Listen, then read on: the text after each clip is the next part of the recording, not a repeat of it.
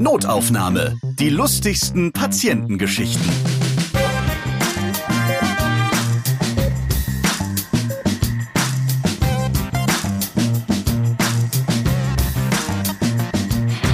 Hallo, prima, dass ihr Lust auf unterhaltsame Geschichten habt und diesen Podcast hört. Dieses Mal drehen wir den Spieß wieder um. Heute erzählt ihr, welche lustigen Geschichten ihr als Patienten mit euren Ärzten erlebt habt.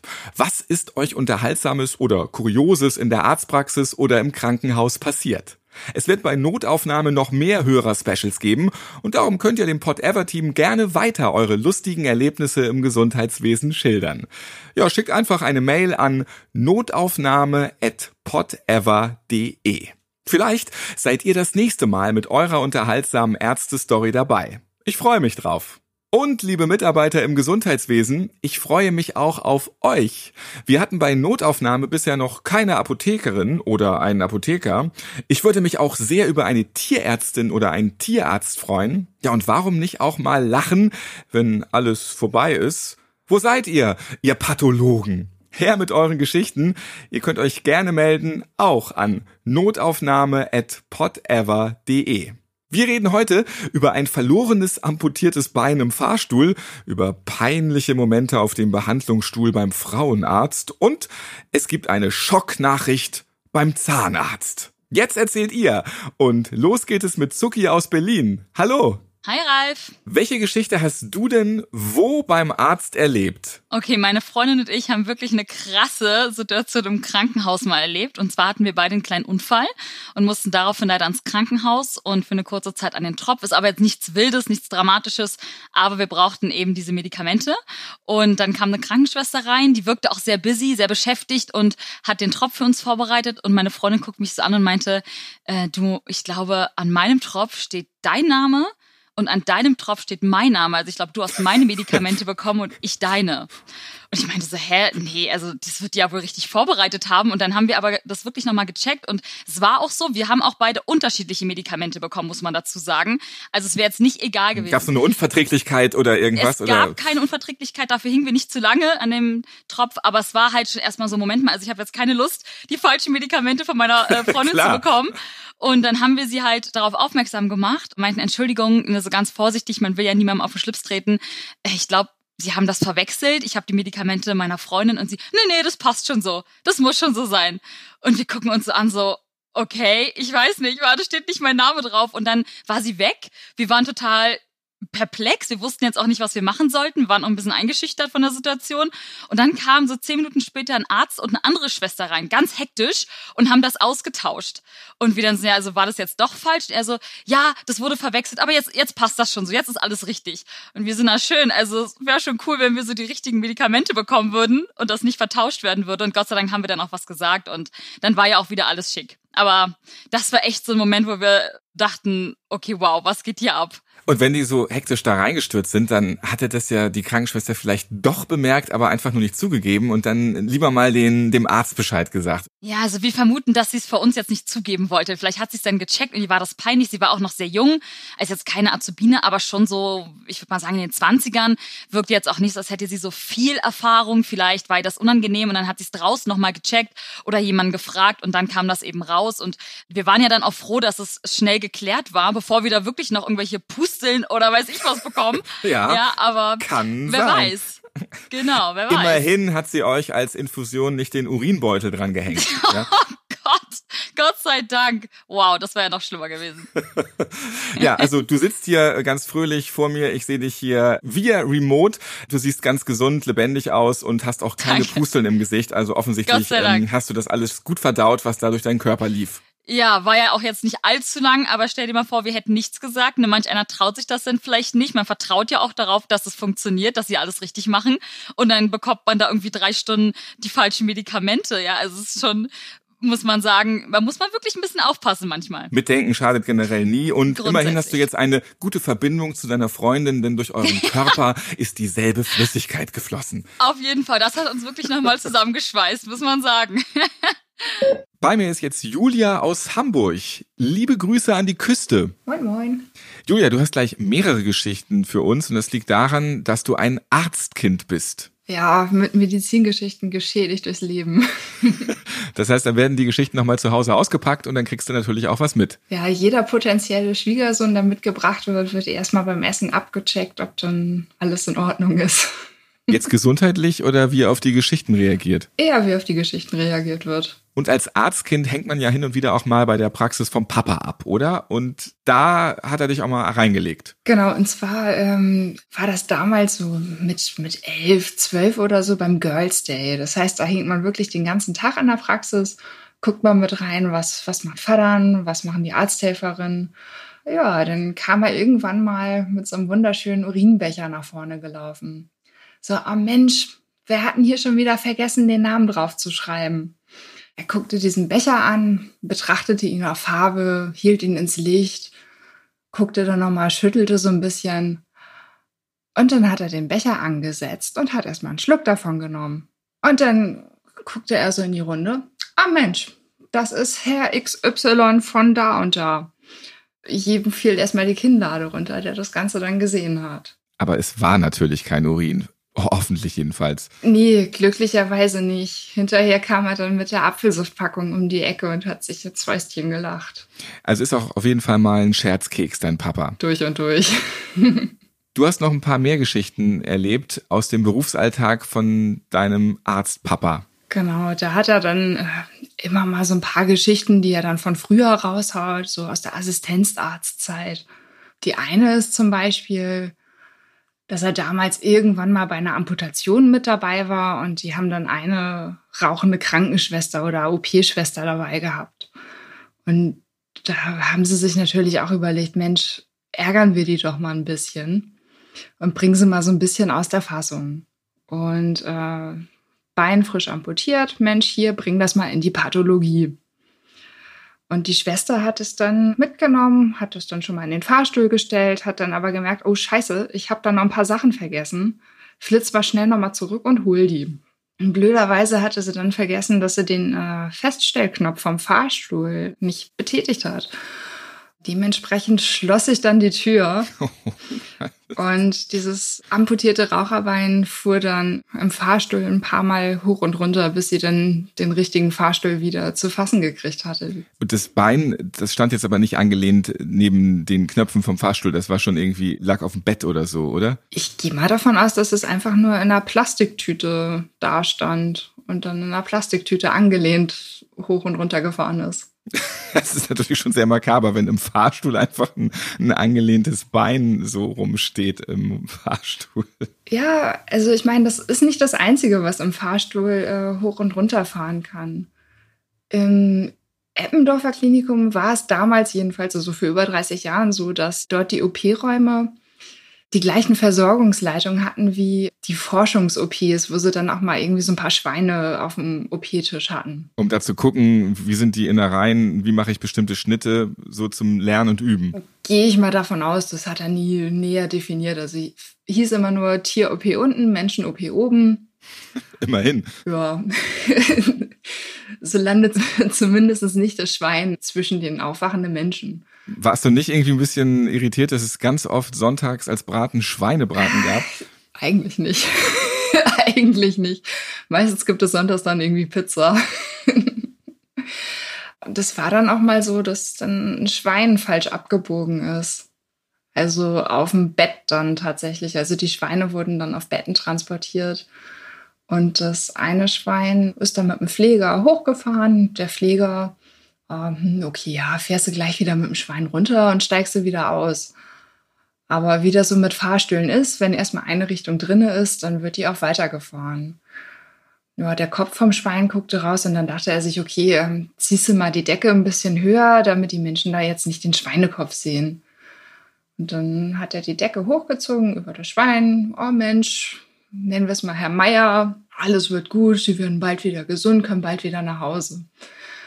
Und er wunderte sich, warum die Leute dann immer ein bisschen stiller wurden. Und da hat er blöderweise nicht gemerkt, dass dann die Schweine Haxen unten rausgeguckt haben. Und die Mitfahrenden im Fahrstuhl haben gedacht, da ist der Leibhaftige unter der Decke. Exakt. Exakt. Also ich merke schon, es geht da ein bisschen hoch und runter im wahrsten Sinne des Wortes beim Arztleben von deinem Papa. Ich komme noch mal auf eine Notaufnahmefolge zurück, wo es auch makabere Scherze in der Pathologie gab. Da hat sich auch schon mal ein Leichenfuß in den Kofferraum verehrt. Bei den Allgäuer Anatomie-Anekdoten könnt ihr euch gerne nochmal die Folge anhören. So, und eine Schockgeschichte hast du jetzt zum Schluss auch noch für uns, weil so ist es halt, wenn man Arztkind ist, dann erlebt man viel. Deswegen vielen Dank, Julia, dass du dich auch gemeldet hast an Notaufnahme at podever.de. Da gibt's jetzt noch eine Geschichte, wo jemand den Löffel abgegeben hat. Allerdings jetzt positiver, aber ekliger. Ja, im Krankenhaus war es dann mal irgendwann so, dass die Schwester rangerufen wurde, weil eine Patientin was wollte. So, wo ist denn mein Löffel? Ja, weiß ich nicht, wo ihr Löffel ist. Ja, ich brauche aber meinen Löffel. Ja, nimm sie doch den Löffel hier. Ja, nee, das ist aber nicht mein Löffel. Ja, wofür brauchen Sie denn den Löffel? Oder was ist an Ihrem Löffel so besonders? Der Löffel, der, der hat so schön weiche Kanten, der ist schön rund. Und das ist richtig schön angenehm mit dem Löffel. Ja, und was machen Sie denn mit dem Löffel? Ja, mit dem Löffel. Mit dem Löffel räume ich mich hinten aus. Das heißt, das ist dann der Schokopudding der etwas anderen Art. Warum macht die das oder hat das gemacht? Verstopfung vermutlich. Ja, okay. Eigentlich war es auch doof, dass ich nochmal nachgefragt habe. ist ein gutes Dessert. Nicht ganz so lecker, richtig. Julia, dein Papa, der ist Onkel Doktor und traut sich nicht bei Notaufnahme mitzumachen. Jetzt ist die Tochter dabei gewesen und hat die Geschichten erzählt. Vielen Dank für deinen Einsatz und liebe Grüße nach Hamburg.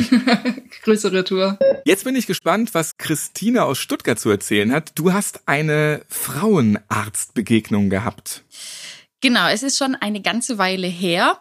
Und man muss dazu natürlich noch sagen, ich war damals so 15 oder 16, ein klassischer Teenie, für den der Gang zum Frauenarzt ja sowieso eine eher peinliche Angelegenheit ist.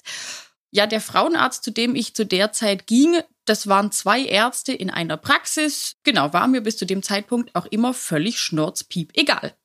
Eines Tages ging ich also zu meinem Kontrolltermin und am Empfangstresen hieß es also schon, Dr. XY ist heute nicht da, aber Sie können gerne zum Kollegen gehen, der hat Ihren Termin eingeplant. Alles klar, war mir dann egal. Und als ich dann aufgerufen wurde, kam ich in das Behandlungszimmer und als ich dann schon das Gesicht des Arztes sah, ist mir auf einmal ganz kotzübel speischlecht geworden, denn ich sah plötzlich den Vater einer meiner besten Freundinnen vor mir stehen. Ich wusste natürlich, dass der Vater meiner Freundin Frauenarzt war, aber doch nicht, dass der in meiner Praxis ist.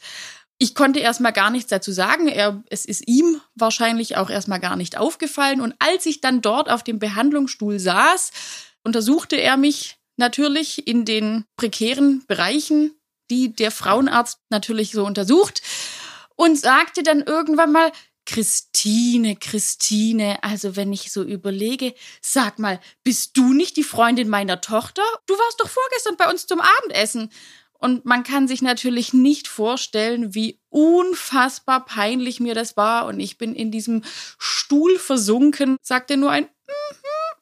und danach hat es mir komplett die Sprache verschlagen. Ich war hochrot, und habe nur geguckt, dass ich schnell wie möglich rauskomme. Deine Körperfarbe ist wahrscheinlich so auf Rot umgeschwenkt in dem Moment. Komplett, komplett erst auf Rot und danach wahrscheinlich auf Kreidebleich. ähm, Genau, aber für ihn war das irgendwie überhaupt kein Ding. Und ja, das Ganze hatte zur Folge, dass ich eine ganze Weile lang nicht mehr bei dieser Freundin zu Besuch war. Und wenn, dann auch immer nur, wenn ich sicher wusste, der Vater ist nicht zu Hause. Ja, kann ich mir vorstellen. Das irgendwie, irgendwie ist das peinlich, obwohl was völlig Normales, aber so dann mit direktem Bezug so ist komisch. Ja, völlig, völlig bescheuert, aber ja, wahrscheinlich wäre ich selbst heute ein paar Jährchen später nicht besonders scharf darauf, wieder zu einem bekannten Arzt zu gehen. Danke dir für deine Geschichte. Können wahrscheinlich ganz viele auch nachempfinden, die ähnliches erlebt haben. Und es ist eine, eine gute Erinnerung nochmal. Hier einen Frauenarzt hatten wir auch noch nicht bei Notaufnahme. Also ihr Frauenärztinnen und Frauenärzte einfach mal melden bei notaufnahme.podever.de. Ich bin mir sicher, da gibt's noch ganz andere und vielleicht auch noch andere peinliche Geschichten, die wir dann da noch hören können. Danke dir, Christine. Dankeschön. Bei mir ist jetzt Larissa aus Darmstadt. Ich grüße dich. Hallo. Larissa, du bist fast fertig mit deinem Psychologiestudium. Du hängst in den letzten Monaten, dann bist du demnächst fertig und hast da einen Master, richtig? Das ist korrekt, ja. Fünf Monate sind es jetzt nur noch. Wie lange hast du insgesamt dann studiert? Ich hatte Regelstudienzeit, also ich bin mit fünfeinhalb Jahren gut dabei mit dem Master dann. Und Psychologiestudium, das heißt dann ja nochmal, jetzt geht's noch mal ein paar Jahre weiter für den Praxistest und du musst auch ordentlich Geld bezahlen. Das stimmt auch. Also man macht dann nach dem Master, wenn man sich dafür entscheidet, in die klinische Richtung zu gehen, nochmal eine Ausbildung. Das ist wie bei den Ärzten so analog gesehen, ja, die Assistenzzeit. Und man spezialisiert sich dann letztendlich. Warum ist das so teuer?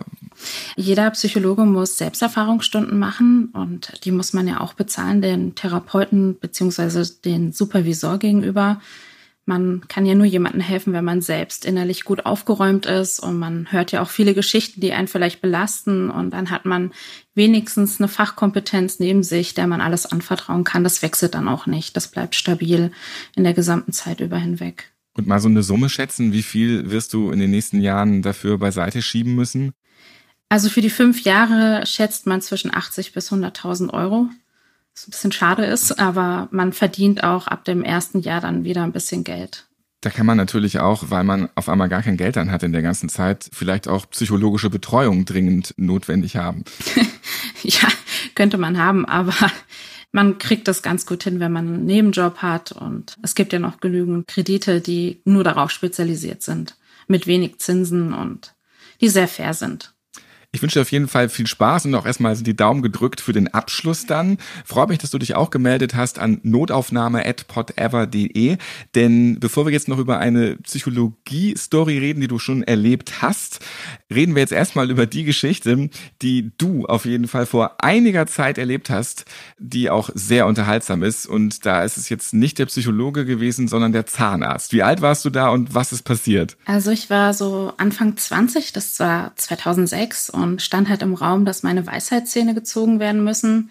Und da ich seit Kindesalter an wirklich schlimme, schlimme Angst vor dem Zahnarzt habe, empfahl mir da mein Vater in so ein spezialisiertes zahnmedizinisches Zentrum zu gehen. Das gab es damals gar nicht so sehr. Und ich kam in diese riesen Klinik und war auch total eingeschüchtert und musste dann meine Röntgenaufnahme machen lassen.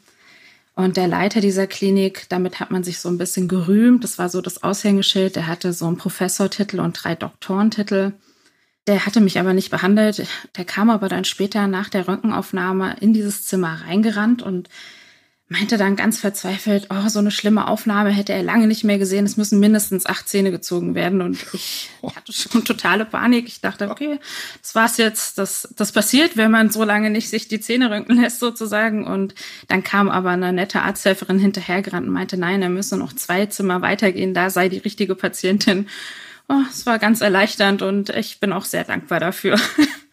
Der Klassiker. Patienten vertauscht. Puh, und äh, aber erstmal bist du geplatzt. Ja. Der Schock.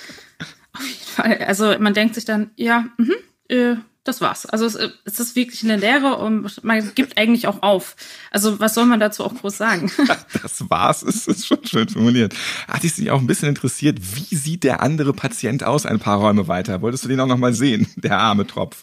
Also ich muss offen gestehen, ich habe mich gefreut, dass ich es nicht war, was unglaublich schadenfreudig ist und eigentlich nicht so gut. Aber ich habe mir gedacht, wenn es ihr vielleicht auch so lange nicht aufgefallen ist, dann sieht es vielleicht von außen gar nicht so dolle schlimm aus. Ja, dann drücken wir die Daumen, dass der andere auf jeden Fall dann auch noch den ein oder anderen Zahn behalten durfte und dass du nicht mehr sich so vorstellen musst, hallo, ich bin Larissa, sondern dass das jetzt alles noch richtig gut funktioniert in deinem Mund. Ja, das war alles super. Und ich kann auch keine Horrorgeschichte über das Weisheitszähnen erzählen. Das war alles super. Jetzt hast du ja noch eine Geschichte für uns, die du erlebt hast jetzt im Rahmen deiner Ausbildung als Psychologin. Was ist da passiert? Ja, ich durfte im Masterstudiengang ein Praktikum in einer Klinik machen, die sich auf psychosomatische Störungen und neurologische Störungen spezialisiert hat. Und netterweise durfte ich immer die Anamnesegespräche führen, also das Erstgespräch. Man checkt nochmal ab, warum ist der Patient da, welche Anliegen hat er, wie kann man ihm helfen, was für Vorerkrankungen gibt es vielleicht. Ganz klar rührt immer die Frage oder steht auch immer die Frage im Raum, warum ist derjenige hier? Also warum wurde das genehmigt von der Krankenkasse? Als ich ihn dann fragte, ob es irgendwelche Vorfälle in seinem Leben gab oder ob es irgendwas Schlimmeres gab, meinte er nein. Ihm ging es super gut. Seine Hausärztin hätte ihn nur dahin überwiesen und er wüsste auch gar nicht, warum er hier sei. Und man versucht dann natürlich ein Gespräch überhaupt zu starten. Und irgendwann flossen dann so die Informationen, dass der Patient seit knapp 20 Jahren jedes Mal, wenn es im Beruf etwas stressiger wurde, dreimal am Tag zur Toilette rannte und sich übergab. Also letztendlich eine Essstörung entwickelt hatte ihm war das überhaupt nicht bewusst. Für ihn war das schon so normal, dass es einfach gar kein Problem mehr war. Selbstbetrug. Und das hat auch nie einer mitbekommen im Betrieb, weil, naja, so übergeben ist ja auch nicht immer so die leiseste Geschichte. Überhaupt nicht. Also der Patient erzählte auch, dass er seitdem auch in dem Büro sei, nie einmal die Stelle gewechselt hätte. Auffällig war nur, dass er seit diesem Zeitpunkt mit seiner neuen Frau und den Kindern sozusagen der Patchwork-Familie zusammen war und da gab es dann immer so ein paar Probleme. Es war sozusagen wahrscheinlich der Kontext, auf den es hinauslief. Vielleicht war sein Büro auch Homeoffice und der Weg zur Toilette war gar nicht so weit. Und nee, ähm, kurios, was manch einer so für normal empfindet. Ich danke dir für deine Geschichten. Schön, dass du Notaufnahme-Fan bist. Gibt es eine Folge von Notaufnahme, die dir besonders in Erinnerung geblieben ist? Ja, auf jeden Fall. Es war bei mir die Aufnahme mit dem Urologen, der davon erzählte, wie er dem Patienten mehrere Magnetkügelchen da sozusagen rauszog. Ich fand die Geschichte so lustig, dass ich sie erstmal meinem Lebensgefährten und meinem Vater erzählt hatte. Aber beide fanden das in dem Moment so schlimm, so beklemmend, dass sie dann irgendwie ganz steif da saßen, sich kaum mehr rührten und furchtbare Angst und Schweißperlen entwickelten und sich überhaupt gefragt haben, warum. Ja, das ist die große Frage bei vielen Geschichten. Warum? Aber dafür gibt's doch dann diesen Podcast und das hat ja auch was Gutes dann. Ja, auf jeden Fall. Immer sehr amüsant. Das war's für heute. Schön, dass ihr wieder dabei wart. Ich bedanke mich bei meinen Gästen Zuki, Julia, Christine und Larissa. Notaufnahme könnt ihr auf allen Podcast-Plattformen hören. Natürlich auch bei Audio Now, Amazon Music und Castbox. Ich bin Ralf Potzus und ich freue mich, wenn ihr euren Freunden erzählt, dass es diesen Podcast gibt. Abonniert ihn gerne und empfehlt ihn weiter, liked ihn und hört euch gerne alle bisherigen Folgen an. Bis zum nächsten Mal. Notaufnahme. Die lustigsten Patientengeschichten. Ihr seid Ärztin, Arzt oder Arzthelfer, ihr arbeitet im Gesundheitswesen, ihr habt auch unterhaltsame Geschichten mit Patienten erlebt, dann schreibt uns gerne an notaufnahme.podever.de. Und nächstes Mal hört ihr. Wir hatten einen Notfall und mussten diesen armen Patienten leider wiederbeleben. Und mir ist, während ich die Herzdruckmassage durchgeführt habe, die Hose runtergerutscht. Das sind ja alles Hosen zum Binden und dieser Knoten löste sich offenbar und ich hatte aber halt ja leider keine Zeit, mir die Hose hochzuziehen. Also habe ich so halt dann weitergemacht. Und meine Kollegen hatten aber auch nichts Besseres zu tun, als sich dann kaputt zu lachen darüber, dass ich gerade ohne Hose reanimiere. Während der Reanimation auch. Ja, natürlich. Statt dass mir mal einer die Hose hochgezogen hätte oder so. Nein, man hat mich so stehen lassen, bis ich dann abgelöst wurde. Es ist lustiger. Ja, natürlich. Notaufnahme. Die lustigsten Patientengeschichten. Eine Produktion von Pot Ever.